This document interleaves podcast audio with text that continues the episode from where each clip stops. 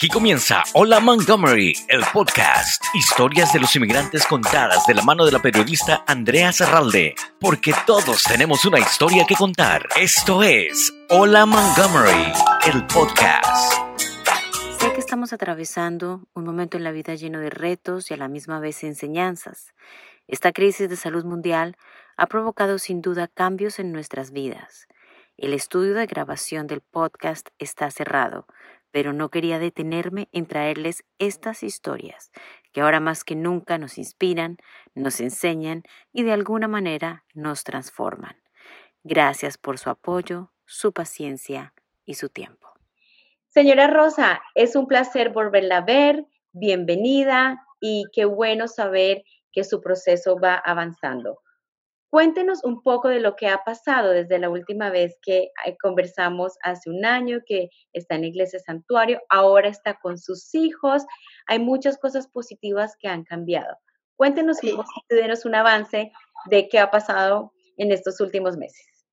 Sí, buenos días más que todo. Tengan todos este, los que me van a escuchar. Ah, buenos días y Dios me los bendiga. Eh, bien, mire, gracias a Dios estamos bien con mis hijos.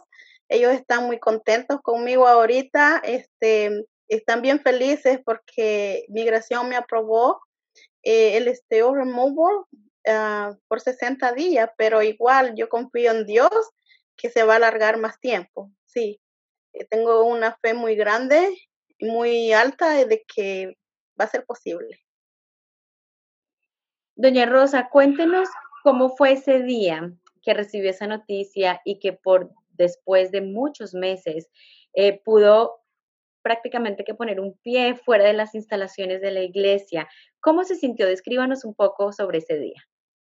Ese día fue, primero me llamaron un 15 eh, de, de mayo, que la abogada me llamó que lo habían aceptado, pero que no lo habían aprobado y que habían dado un mes para que lo aprobaran, ¿verdad? Un, en transcurso de un mes iban a dar la noticia si lo iban a aprobar.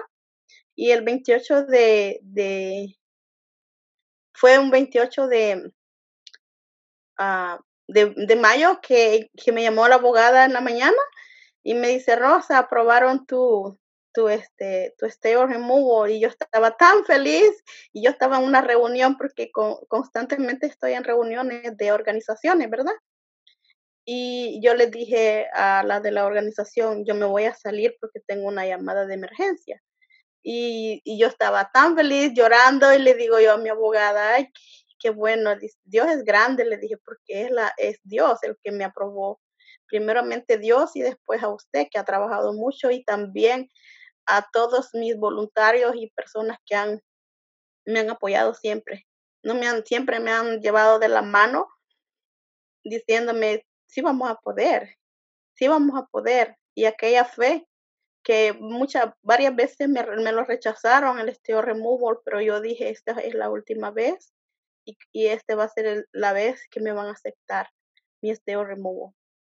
Y cuando la abogada me llamó, yo estaba llorando y le dije yo muchas gracias por todo, porque usted, a pesar de que todo el tiempo dijeron no, no lo rendimos porque yo le dije, ok, hay que volverlo a mandar, hay que volverlo a mandar, ¿sí?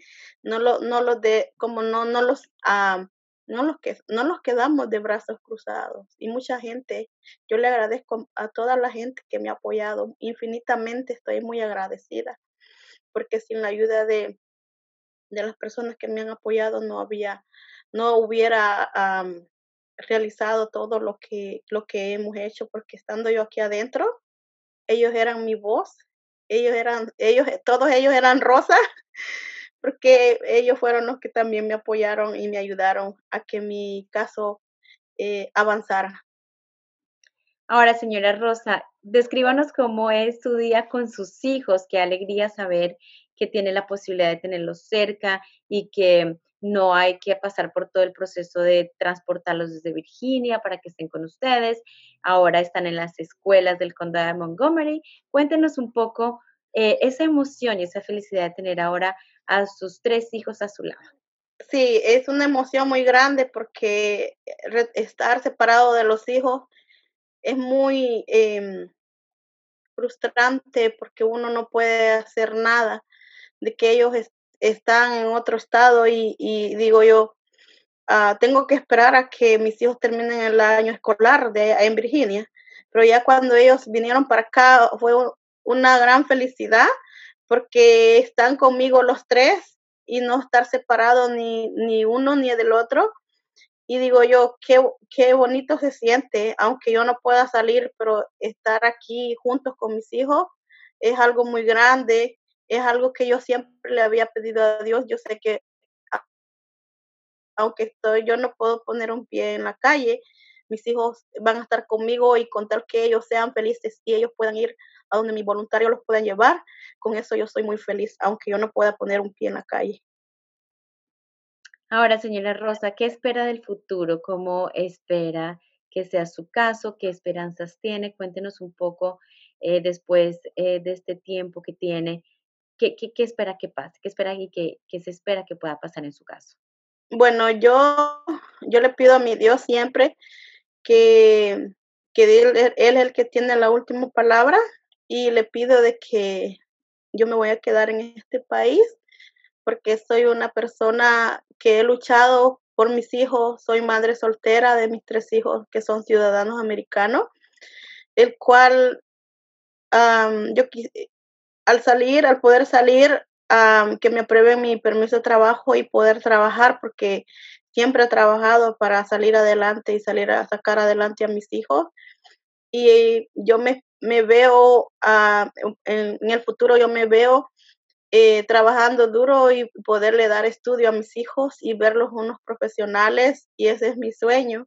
Ese es mi sueño y espero que este gobierno me dé la oportunidad de poderme quedar aquí con mis hijos porque este, la, este es el país de ellos y este también prácticamente es mi país porque ya casi son 15 años que estoy viviendo acá y el cual yo le, agradecería mucho a, al país de que me aprobaran la petición que yo he, puesto, que me lo aprueben y, poder yo estar con mis hijos sin ningún problema, sin estar con aquel miedo que me van a agarrar y me van a deportar, el cual yo le pido a mi Dios que le toque los corazones a las personas que están gobernando y que están este enfrente de mí, de mi caso. Muchísimas gracias, señora Rosa, y seguramente así va a ser. Y sé que nos vamos a encontrar próximamente con esa buena noticia. Sí, muchas gracias y gracias por el tiempo que ustedes me dedican, porque sin ustedes tampoco nosotros no somos las voces, porque ustedes son las personas que le comunican al, a, a toda la gente está pasando esto, está pasando esta otra cosa. Entonces, estamos muy agradecidos con todas las personas que, que han venido a hacerme las entrevistas y ustedes han, prácticamente, ustedes son mi voz también, porque ustedes relatan y, cuentan este, la situación de las personas que estamos en santuario. Igualmente también yo pido de que los gobernantes, aunque no, no sean gobern, que estén gobernando en, en, otro estado, les pido también que por favor este, ayuden a las personas que estamos en santuario. Somos muchas mujeres que estamos en santuario, que tenemos nuestros hijos y la mayoría de mujeres somos mujeres, uh, mujeres uh, solteras que estamos uh, sacando adelante a nuestros hijos. Yo les pido, por favor, yo les pido en el nombre de Jesús que por favor intervengan, porque no somos personas que, que tal vez no nos hemos ido a nuestros países, nos hemos venido a refugiar a las iglesias, porque, porque nuestras vidas corren peligro al regresar a nuestros países. Y eso no los hace ser personas malas, somos seres humanos y creo que nos merecemos que nos den una, una segunda oportunidad y que los den la oportunidad de poder reintegrarlos a la sociedad se los pido en el nombre de Jesús, por favor.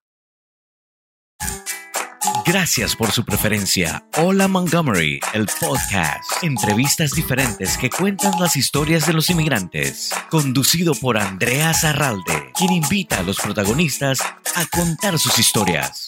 Una producción de Montgomery Community Media.